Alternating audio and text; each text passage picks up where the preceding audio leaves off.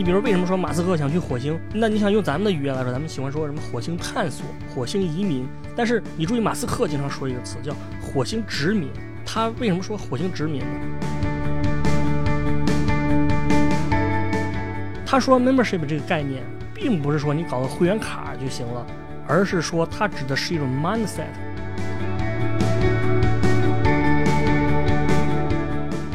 按照我自己想法，当时骂回去对吧？不但骂回去，还要把他地址找出来对吧？打他一顿。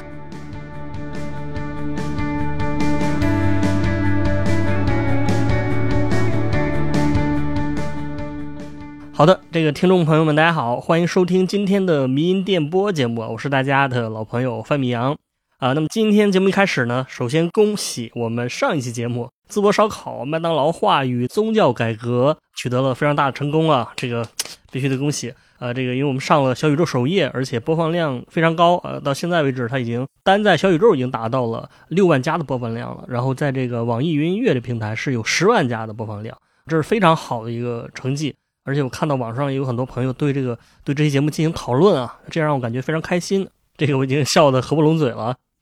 那么我们今天节目的主题呢是 B 站会员与殖民经济啊。这个之所以做这期，是因为最近这个 B 站发生了一件很受关注的事儿啊。呃，就是好几个大的这个 UP 主，对吧？停更了，后面更多的 UP 主这个参与了进来吧。啊，那么停更的原因呢？我看网上有很多分析，最主要的还是集中于说这个收入机制的问题。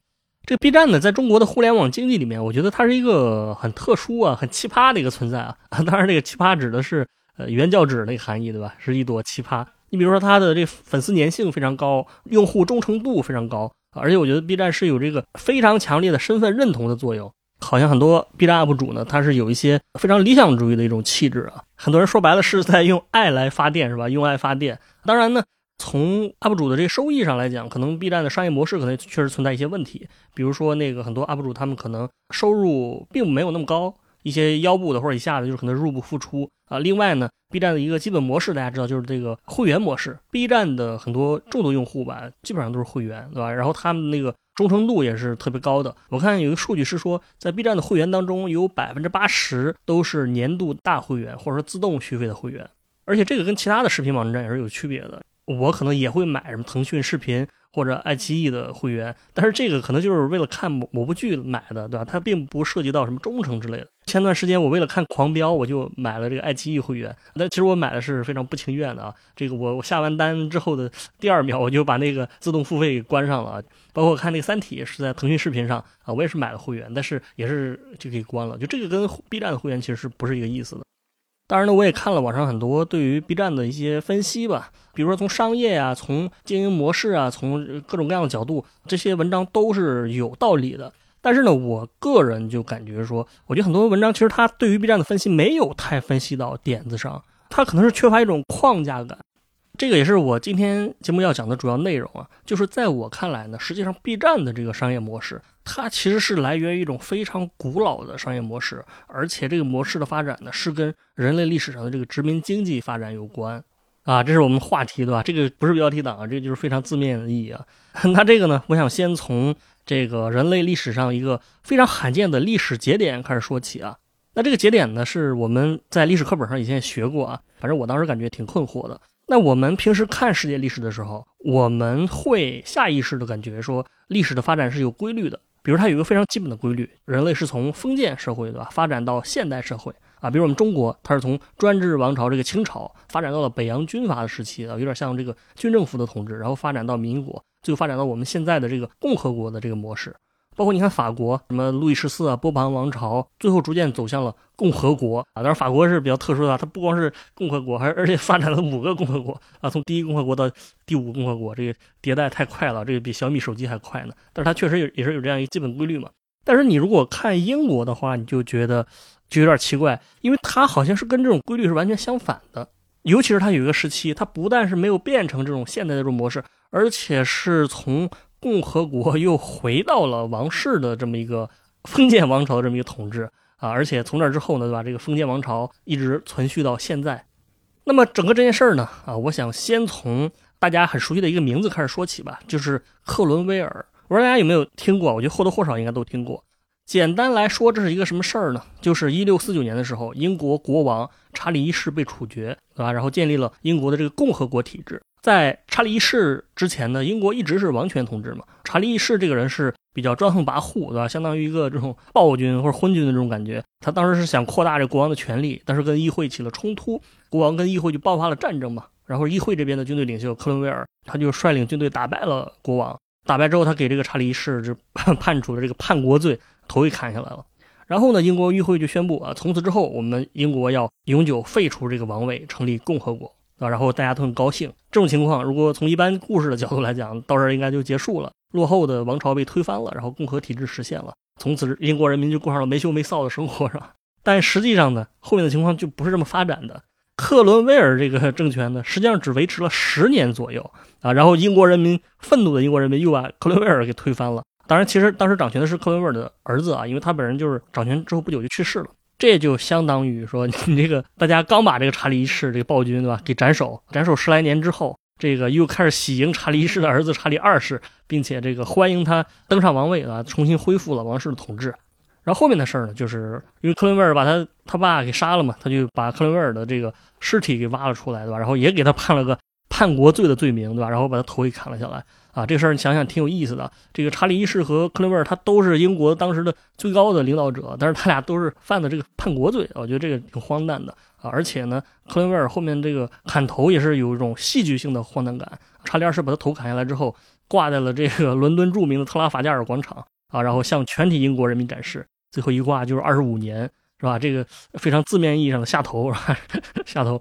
然后挂了二十五年之后呢，克伦威尔的头后来就被风吹走了。一度找不到了，然后他在民间流转了三百多年，最后才找到。因为这段曲折的经历，我看到网上有一篇文章，呃，叫做《克伦威尔头颅流浪记》啊，这个这个事情本身我觉得是非常荒诞的。反正总之呢，克伦威尔很快就被推翻了，然后王室又恢复了。所以这个事儿呢，反正我一直之前是不太理解，就是他为什么又到了共和国又回去了呢？实际上是跟克伦威尔当时的一些所作所为有关吧。克伦威尔他建立了这个共和国之后。他没有说把英国变得更好，而是说他把议会啊，本来他是替议会打仗嘛，他就把议，因为他手握军权，他把议会直接给解散了。解散之后呢，他自己就充当了当时英国的这个实际上的最高领袖。那这段时期实际上就相当于这个英国成了一个军政府统治的一个状态。那他的权力其实比以前的国王还要大呢，而且更加肆无忌惮。啊，比如说这个查理一世的话，他强行征税，但是这个克伦威尔他并没有改善这一点啊，而且因为他手握军权，他直接连程序正义都不要了啊。另外呢，就是在军队的这个治国之下吧，反正当时英国的法治啊什么各方面都开始倒退，人民群众苦不堪言。这是为什么，就是说查理二世他能重新再杀回来，重新这个恢复这个王室统治。当然，他也恢复了议会的这个制度。那查理二世后面的这个统治呢，历史上我们一般现在叫做复辟时期，王室的复辟，对吧？其实我不是很想讲历史，但是我大概说一下，让大家有一个脑海中有个基本的坐标。那么后来的发展就是查理二世退位之后呢，英国进行了这个光荣革命啊，然后实施了君主立宪制，然后又过了五十年左右，对吧？它发生了工业革命嘛，后来就是进入了现代社会啊。那么这个东西，你说它跟 B 站的这个会员有什么关系呢？这个事儿，我想还是从这个查理二世，就是克伦威尔之后的这个查理二世复辟时期的英国伦敦啊这座城市开始说起。因为我们今天之所以能看到这个世界性的大都会伦敦啊，正是因为在这个时期，而且跟伦敦发生的一场灾难有关。那在英语里面呢，有一个词汇，不知道大家有没有听过，叫 Great Fire。Great Fire，你听这个很简单，就是大火嘛。那么这个 Great Fire，它前面两个字母都是大写的，就是它指的其实是一个专有的名词，其实是一个非常重大的历史事件。当时伦敦的一场大火是几乎完全。摧毁了伦敦的老城区啊，就造成非常大的灾难。那么在这个大火之前呢，伦敦其实并不是现在的这种这这种形象啊。整体而言，它跟这个欧洲的其他城市也没什么区别。当时的伦敦是以这个肮脏和拥挤著称的，格局非常狭窄，整个伦敦这个都非常膨胀而且拥挤。它当时好像还有这个城墙围着它，所以当时有一个非常形象的说法是，伦敦很像地狱的外围啊，这跟到了地狱差不多了。当时伦敦的建筑就是密度很高嘛，同时它也是木质的，这是为什么伦敦会发生大火？有个面包师就不小心点了火，就把 伦把整个伦敦给烧着了，是吧？你想想，你你想在家里抽颗烟，把把你城市给烧着了，这个事儿很荒诞。这个面包师这个大火在伦敦烧了三天三夜啊，就是摧毁了老城区百分之八十的面积，一共毁坏了四百多条街道。一万三千多所民宅，八十九座教堂，以及所有的贸易中心和绝大部分的政府建筑，包括什么市政厅啊、什么海关大楼啊、会议大楼，相当于团灭了，就是完全给给烧毁了。我觉得如果能把这拍成电影的话，那真的可能就有一种那个伦敦陷落那种感觉了。大家看过《伦敦陷落》吗？就是非常惨。那大火呢，造成了数万名伦敦市民无家可归，而且造成了二十条生命损失。当然，这个死亡人数我们听着好像也不是太高。这个可能是因为当时没有太先进的统计的数字吧，也可能说这种大火，如果你来不及跑的话，可能把人给烧没了，你看不见了，就永远消失了。然后大火之后呢，这个查理二世就领导这个伦敦进行重建啊，然后就是因为这次重建，把伦敦建设成了欧洲，啊？一举成为欧洲第一大城市。那么这个重建呢，呃，我想分几个方面简单说一说。我相信我们可能去过欧洲的朋友可能会有一个感受啊，其实你发现欧洲很多城市的它的街道都是特别窄的，即使首都可能也特别窄，比如说布拉格之类的。但是好像巴黎和伦敦的感觉就不一样，就感觉他们好像就是更宽敞一些啊，更宏伟一些吧。啊，那么伦敦的这个宽敞的街道其实就是在这个时候拓宽的。根据当时规划师的一个说法呢，他说伦敦不应该。是以前这种非常混杂的模式了，我们应该用这个网格线和几何图形的这种思想来规划啊，然后这个新道路应该拓宽啊，因为他当时的原话是说，他说这个道路应该是城市内外货物、人员和金钱的流动场所，也是这个国家夸耀和展示的地方，对吧？你你夸耀，你总不能因为连个两米的是吧，两米的胡同来来夸耀，这没什么可夸耀的，所以它必须要宽一些。然后呢，他就做出了很详细的规定，新修建的主干道啊，宽度是在三十米左右。啊，什么次主干道是二十米左右，然后这个普通街道是十二到十五米左右。当然，大家可能对于这个数字没概念，但是你可以想一想，这个宽度还是挺宽的。因为你比如咱们印象中北京的街道很宽嘛，但是北京的城市的街道平均宽度其实就是十四点六米啊。刚才说了，这个伦敦的普通街道，它它修的这一部分也是十二到十五米。根据后面的实施效果，可能我觉得它这个其实也没有完全实现，只是实现了部分的道路啊，但是这个仍然是比原来要宽了不少的啊，就可以说初步具备这个大城市的气度了啊。然后除了路面呢，对吧？你想大城市还得有什么呀？还得有这个大建筑啊，你要修建更宏伟的建筑啊，而且当时来说主要就是宗教建筑，比如说伦敦著名的圣保罗大教堂就是在这个时候重建的。这个教堂是英国第二大，然后世界第五大的一个教堂。啊，大家可能知道威斯特敏斯特，但是这个圣保罗大教堂我去过，就是它也是一个非常看起来非常宏伟的一个建筑。然后它的设计师是克里斯托弗，呃，不是诺兰，克里斯托弗雷恩爵士。然后这个雷恩呢，他后来一共为大火之后的这个，就是用设计了五十一座非常宏伟的大教堂。这个可以说是在某种程度上重新塑造了伦敦的这个呃体量感。那么这两个是公共的方面，其实还有一个方面，我觉得是塑造了今天呃伦敦的视觉风格吧。你如果现在去伦敦，你会感觉伦敦区别于巴黎、纽约，它有一个非常重要的就是视觉特点啊。那这个视觉特点是来自于建筑，就是伦敦的联排住宅特别多。你会发现伦敦就是特别多这种联排住宅，沿着这个公路一排排就展开了。那么这个东西是什么时候形成的？也就是这个时期出现的，这个时期推广开来的，因为它本身是源于意大利还是什么，阿姆斯特丹也有，但是它是在伦敦就发扬光大的吧，你可以这么理解。那么这个连排住宅，我觉得大家可能有些朋友没听过啊，或者没见过。我可以一会儿稍后把它放到 show notes 里面。其实它就是建筑单体是连着排起来的嘛，它们每两个是共用一堵墙。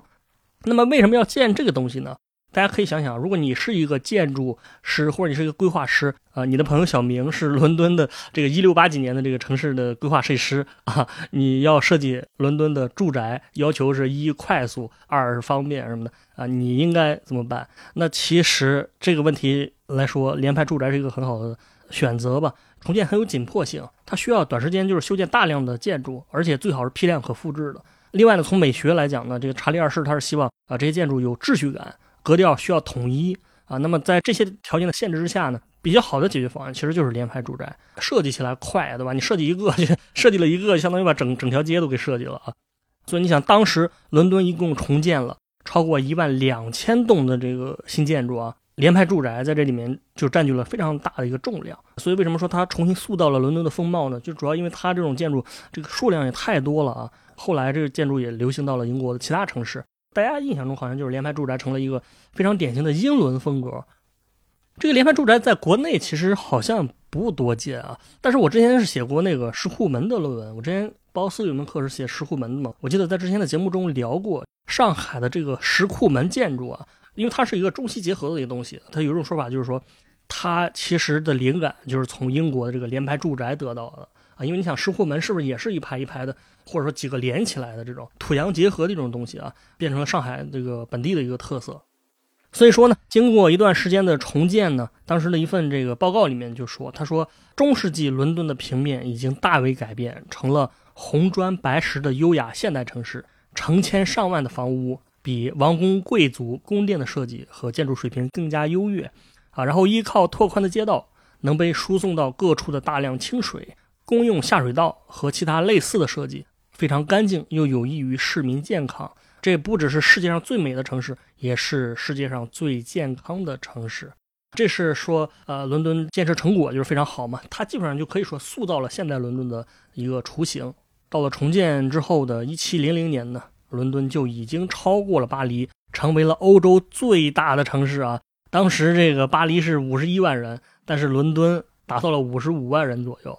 你别看这个人很少啊，我刚才说像一个县城的人口一样，但其实当时全英格兰一共好像也就是五百万、六百万，大概这么一个体量。因为他是说这个伦敦这个人口当时占了整个英格兰的百分之十嘛。那么以上好像是一个看似很通畅的逻辑，对吧？就是说，呃，伦敦重建，然后人数也增多了，变成了欧洲最美丽、最大的一个城市。但是呢，我不知道大家有没有发现，我这逻辑中有一个非常明显、非常明显的漏洞。这个漏洞是什么呢？就是你说你把伦敦重新修了一遍，但是你修城市跟人口增加好像也没什么关系吧？对吧？我们今天找一个城市，比如我说把这个什么呃河北衡水，对吧？这个面积给扩大一倍，修得漂亮一些，它就能变成一个国际大都会吗？这个推断其实是有点牵强的。但是伦敦确实又变成了一个超大规模城市，所以呢，在这里我要补充一个历史事实，也是我们今天节目另外一个非常重要的概念。就是殖民经济。实际上，在这个时期的英国来说呢，它是走到了一个非常复杂的这个多层次的交叉路口。宏观来讲，这个时期的英国就是海外贸易得到了非常充分的发展，它的各个殖民地发展也很快啊。就是后来所谓的大英帝国这个词，就是这个时期形成的嘛。也就是说，其实伦敦的这个重建。跟殖民经济的发展以及政治上的大英帝国，它是同时酝酿出来的啊，它是协同进化的，是吧？用我们设计界的老说，协同进化的。而且在这个历史的交叉路口，也催生了一种现在我们就是已经成为人类一种非常基本的商业模式的一种东西。这个东西叫做 membership，如果翻译过来就是叫做会员资格。那么其实英国的殖民活动，当然它并不是这个复辟时期产生的。啊，但它确实是在复辟时期飞速发展的殖民活动，虽然之前就有，但是它比较少。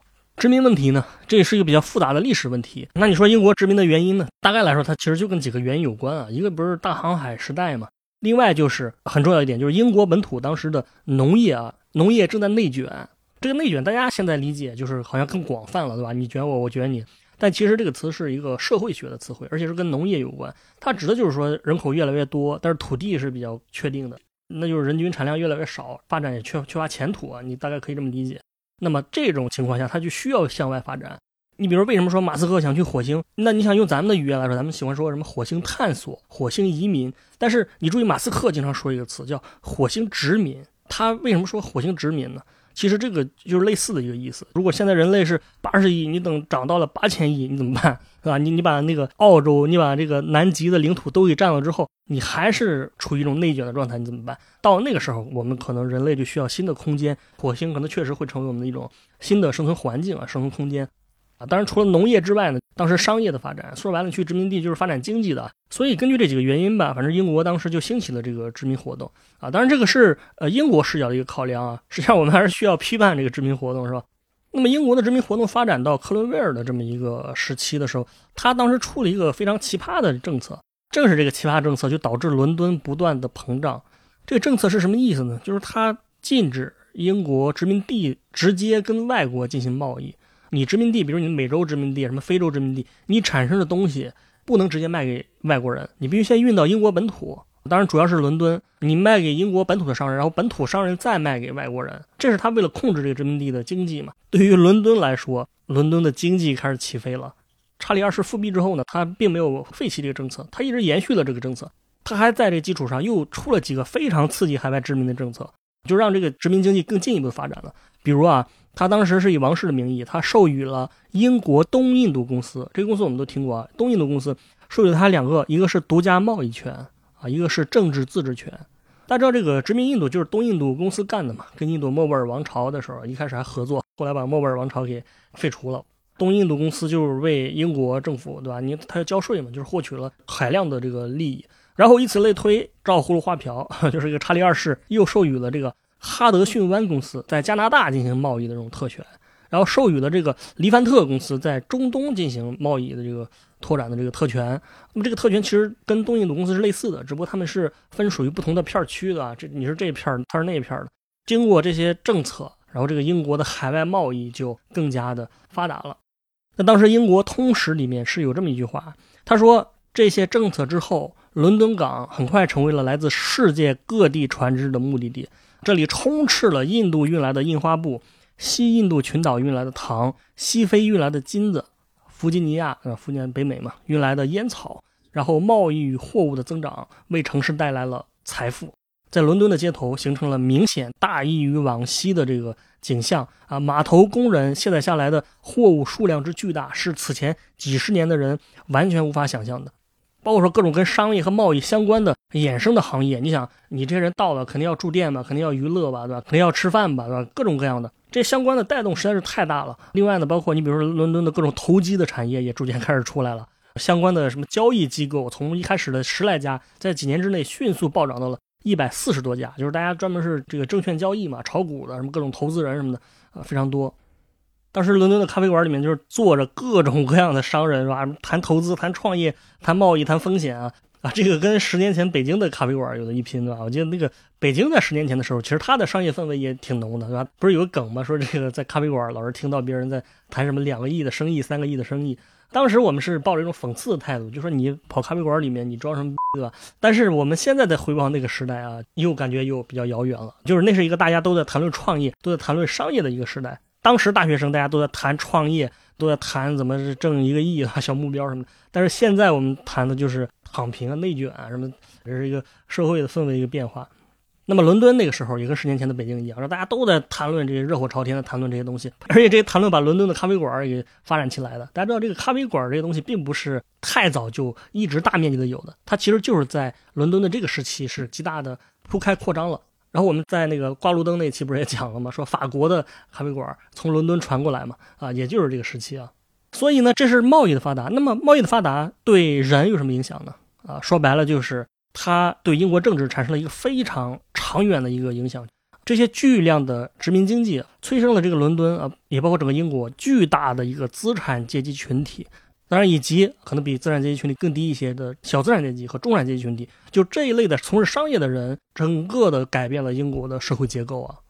在这个殖民经济的背景之下，伦敦除了咖啡馆，还出现了一个我们今天说的东西，也就是我刚才说。体现了 B 站商业本质的一种模式吧。那么这个模式就是说 membership 会员经济。那么它在伦敦的主要体现形式就是说，伦敦当时出现了形形色色的各种俱乐部，就 club。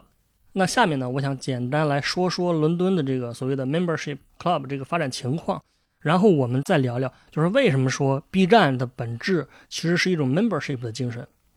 那么根据历史资料啊，这个复辟时期的伦敦俱乐部大量发展。到了十八世纪的时候，整个英国的统治范围内啊，已经出现了两万五千多个俱乐部啊，两万五千多个，而且这些俱乐部是包罗万象。根据当时的学者的统计，一共包括了一百三十多种类型。那比如各种什么兴趣爱好者的俱乐部啊，比如什么聊科学的、聊文学的、聊聊历史的，包括还有什么绘画的、音乐的啊，包括各种体育的，是吧？什么足球的、高尔夫球的，啊，还有户外远足的、园艺花卉的。啊，另外还有包括一些基于社区或者大学的俱乐部的啊，比如校友会这一类的感觉。当然，肯定还有少不了这个政治的，对吧？这宗文化的、宗教的，包括什么共济会什么都出来了。你能想到的各种类型，基本上都有俱乐部。那么这些俱乐部它形形色色，但是它有一个共同的特点，就是说你其实需要满足一定的条件和门槛，你才能进去，你还需要交一定的会员费。那么进去之后呢，你就相当于变成了这个组织人了，对吧？什么叫 membership？就是 member 什么意思啊？成员嘛，对吧？你成了这个组织的成员，你是我们自己人啊，这个就是 membership。它其实是一种集体的荣誉感和身份认同感在里面，它肯定也有一些排外性在里面的。它就是一个圈子嘛，客户提供忠诚度，然后这个服务者提供超出预期的这种服务，你可以这么理解。那么你想了，就是为什么英国会在复辟时期产生 membership 这种东西呢？那目前现有的一些研究吧，它其实是提出了一些分析，其中的一个原因就是英国有远超其他国家的这种封建贵族传统，然后又在这种封建基础上产生了发达的商业社会。那么俱乐部就是受这两方面的影响嘛？你想，它这种资格论，其实说白了就是带有贵族色彩。所谓的会员体系，它跟英国的爵位册封是类似的呀。我觉得这分析是有道理的。这期节目我参考了一本书，叫《British Clubs and Societies》，一五八零年到一八零零年啊，这是一个研究的一个专著啊。作者也分析了这个从社会自治组织的这层面分析啊。这个原因我觉得他说的也挺有道理的，就是说他说这个俱乐部会员其实是社会组织的自组织的一种体现啊。大家知道这个保守主义者经常提到一一个词，就所谓的小政府大社会或者小政府大市场。那么跟政府官方组织对应的一个概念，其实就是民间的自治组织嘛。啊，因为保守主义者他是很警惕政府的权力的扩大，就是他很害怕政府这个会过度干预到民间的社会当中。为什么美国人老是强调周全，他不强调联联邦政府的这个这个权利呢？他其实很怕联邦政府来挤占我们周全的一个空间。我们那天讲那官僚社会不是说了吗？说川普一直非常烦这个 deep state 啊，就是他觉得这个 deep state 已经凌驾到这个社会自治组织之上了，就这是一种不健康的体现。所以他们是提倡各种民间组织的发展，比如什么宗教组织啊、公司啊、什么协会啊、NGO 啊、这个慈善组织、乱七八糟的啊、宗族组织这一类都算是自组织。那么根据这本书的说法呢，自组织相比于政府的力量，它其实更能满足公民的需求，那同时也能抵制英国的国家权力扩大啊，这是一个制衡的力量。英国在当时有非常发达的这个民间组织。其实你这个从英国历史也能看出来啊，为什么英国王权总是能被限制住？为什么查理一世人家想收个税，直接就被砍头了呢？啊，你克伦威尔搞个军政府，为什么也被砍头了呢？后面这个詹姆斯二世想搞事儿，他没有被砍头，但是他确实就是挫败了，就直接君主立宪了，是吧？光荣革命了。为什么英国能实现这个事儿？其实本质上也就是民间力量的这个强大嘛。然后这个俱乐部本身，其实它只是这种民间力量一种侧面反应而已，对吧？或者它是这种民间力量的组成形式之一。那我觉得这个说法也是有道理的。正好你想商业的发展，那商人本身也是需要组织起来。这个作者还分析了其他的原因，比如他说这个英国这个时期的文化艺术、科学都非常发达，皇家科学院啊，什么牛顿啊、胡克这些科学家都是这个时期的人物。这种发达的文化肯定是要催生各种各样的组织。啊，另外当然还有从政政治层面分析的，就比如说这个时候英国的这个辉格党和托利党这两党的党派组织吧开始出现，然后各种政治争论也开始爆发，对吧？然后人们肯定是需要加入自己的组织，这是大概的几个方面吧。当然你也很难说是就是其中因为某一个原因，只有这个原因才行，不是，它肯定是一个社会综合的，甚至是有偶然的因素在内的。那当然我自己也有看法，我会感觉说除了以上这些原因，其实俱乐部的出现可能也跟伦敦这种。我们之前讲 ChatGPT 那期不是说涌现这个概念吗？其实这个人类社会也一样的。当一个城市的有限的空间，你聚集的人数达到一定程度的时候，它可能就会涌现出之前没有的一些东西啊，就是有些东西只能在大城市才会有。这个就跟 ChatGPT 从这些海量的文本当中涌现出来的这个人工智能一样，可能是一个道理。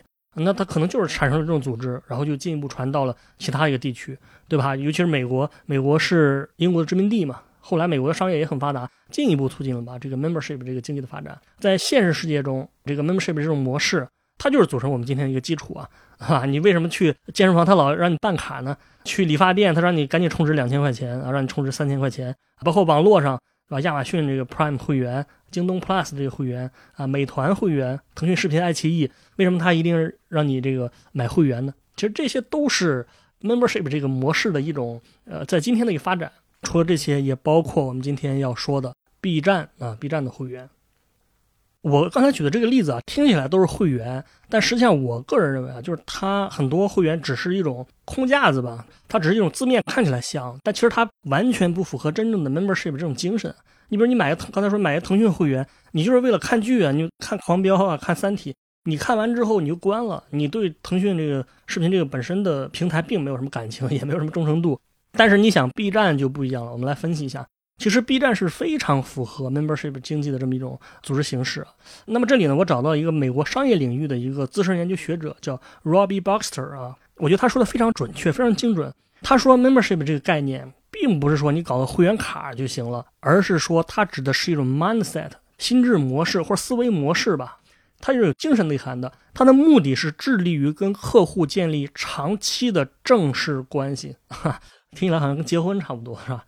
它是。一种用真心换真心的活动，那么这个会员供给方给 member 们啊提供了独特的、有价值的、有这个荣誉感的啊有身份认同感的这个服务，然后 membership 要对这个提供方倾注感情，然后表示忠诚，而且这个东西排外性一，而且有一定的门槛。我觉得这个我就不用多解释了。其实 B 站就是完全按照这个 membership 的精神来运营的。B 站的人对 B 站这个平台也是非常有认同感的，他们相当于组成了一个小圈子。而且它的会员续费率、它的用户的粘性、用户忠诚度都非常非常高。这其实也是为什么说这个 B 站的这个创作者和观众都带有一种理想主义的气质。你像我个人来讲，我其实就不是属于真正有 B 站精神的这么一个人，我不是属于 B 站 membership 的一部分，缺乏对于 B 站的归属感和认同感的。而且作为一个呃 这个不是 member，我感觉到了 B 站的排斥感，就是这个我注册账号的时候，我要回答特别多的问题。那么其实这些问题有的我根本不知道怎么回答。比如说他问你说这个遇到了一个人骂你怎么办？按照我自己想法，当时骂回去对吧？不但骂回去，还要把他地址找出来对吧？打他一顿。他 B 站是说你要最多是举报对吧？或者说你要比较礼貌的交流吧，大概是这么一个意思。啊，我答那个一百道题的时候，我就感觉非常吃力，我就非常烦对吧？非常烦躁。最终我就是答到这个满了六十分之后，赶紧把那个关了。注册会员你让人答题，这个东西其实不太符合商业规律啊。一般都是我恨不得拉你进来了。呃，我恨不得拉你进来，赶紧注册的。但是我们这个不但不让你赶紧注册，还让你先学习。但是其实官方这么做，他也就是为了维护 B 站的这种社区的这种呃氛围感，维护这个俱乐部 membership 的这种精神，必须认同他们的价值观，必须认同人家的这个行为规范，才有可能成为我们接纳你成为这个圈子的一部分啊。为什么大家说这个 B 站的十万粉丝可能比其他的十万粉平台上的这十万粉丝要更珍贵呢？这其实不是基于，不是纯基于商业的一种测算。而是因为 B 站的粉丝，他除了商业价值之外，他其实是有一个这种 membership 的这种精神在里面的。这样一个 member，这样一个 follower，他跟这个 UP 主之间，他并不是一种露水情缘，是吧？网络姻缘一线牵的这种关系，不是，他是倾注了相当多的个人时间、个人感情啊。就像那个 Costco 与封建忠诚里说的，这个是一种封建忠诚在里面的啊。这 B 站就相当于一个电子二次元的俱乐部，你对于你喜欢的 UP 主。表达一种赛博世界的忠诚。为什么梅西宁肯自己降工资也不愿意离开巴萨呢？本质上就跟为什么 UP 主宁愿收入不高也不想离开 B 站是一个意思。那是个足球俱乐部，你这是一个电子赛博俱乐部啊！我们都要体现自己的忠诚，这其实是共通的。这个是我们用 membership 这种商业模式啊，分析了一下 B 站。我觉得如果你不理解这个精神的话，你只是分析一下 B 站什么，又是平台数据了，又是多少流量了，又是股价涨了多少百分之几，对吧？又是怎么样？你是完全没法理解 B 站的。这也是为什么 B 站很独特。你说很多人可能想模仿它，模仿不到，其实就是因为他没有认识到这种精神。你比如我最近办了一个亚马逊的 Prime 这个会员，我就觉得这个非常符合 membership 的精神，因为这个亚马逊的会员实在是太 实惠了，是吧？你在日本的话，它是呃合人民币二十五块钱一个月，你看二十五块钱包括了。无限次数、不限额度的，完全免费送货，而且是最晚是隔日送到，最快是今天送到，而且还有个好像叫 Prime Now，对吧？这个服务是可以一小时送到。你像我之前买过京东的会员。他就给了六张这个什么快递券儿，对吧？就是说你买六次你可以免，你可以免这个邮费，其他的就不免了。那这个跟人家那个无限次数、无限金额的这个是没法比的。京东虽然那个也叫会员，但其实那个并不叫会员。那么亚马逊除此之外呢，人还送给你什么完全免费、不限流量的这个照片存储，就是这个 Amazon Photo 啊，然后还有这个 Prime Music，你就相当于又节省了一个苹果音乐的会员，还有这个什么 Kindle 的读书的优惠啊，还有这个漫画的优惠。啊，还有这个 Prime Video 资源也很丰富，这些加起来，其实你会发现，你买了这个会员，服务是超值的，那么它必然就会对这个亚马逊形成这种社区感、形成这种忠诚感。那这也是为什么亚马逊在全球两亿会员，它这会员的消费额度是远远高于这个非会员的，而且他们对于亚马逊的这种认同感也是非常强的。包括那个 Costco，我们之前那期节目不是聊过吗？那它的会员的消费的额度也是非常高的，就比沃尔玛这一类的超市，它的平均的消费额度是高很多的。这个就是这种 membership 精神带给你的一种商业的收获。我相信今天这个所谓的 UP 主的停更潮，从一个 UP 主或者一个观众来说，你想这么一个靠着忠诚来维系、靠着用爱发电来维系，然后你还能让这么多 UP 主感到了委屈，让人家停更了，我觉得那这个俱乐部本身哪里出现了问题？当然，大家刚才我说是收益的问题，但我觉得其实可能也不光是收益的问题，也是有这种情感层面的维系出现了问题，啊，这个可能是需要。B 站的这些运营者们，他们去解决的啊，我觉得这是他们不得不面临的问题。这个就是我们今天的民营电波节目啊，我们就说到这里吧。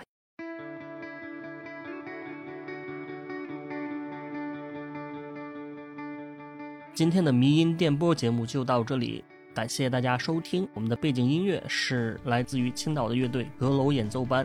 那也欢迎各位朋友们在小宇宙、喜马拉雅、网易云音乐等不同的平台上关注我们的节目，关注迷音电波。再次感谢大家，我们下期见。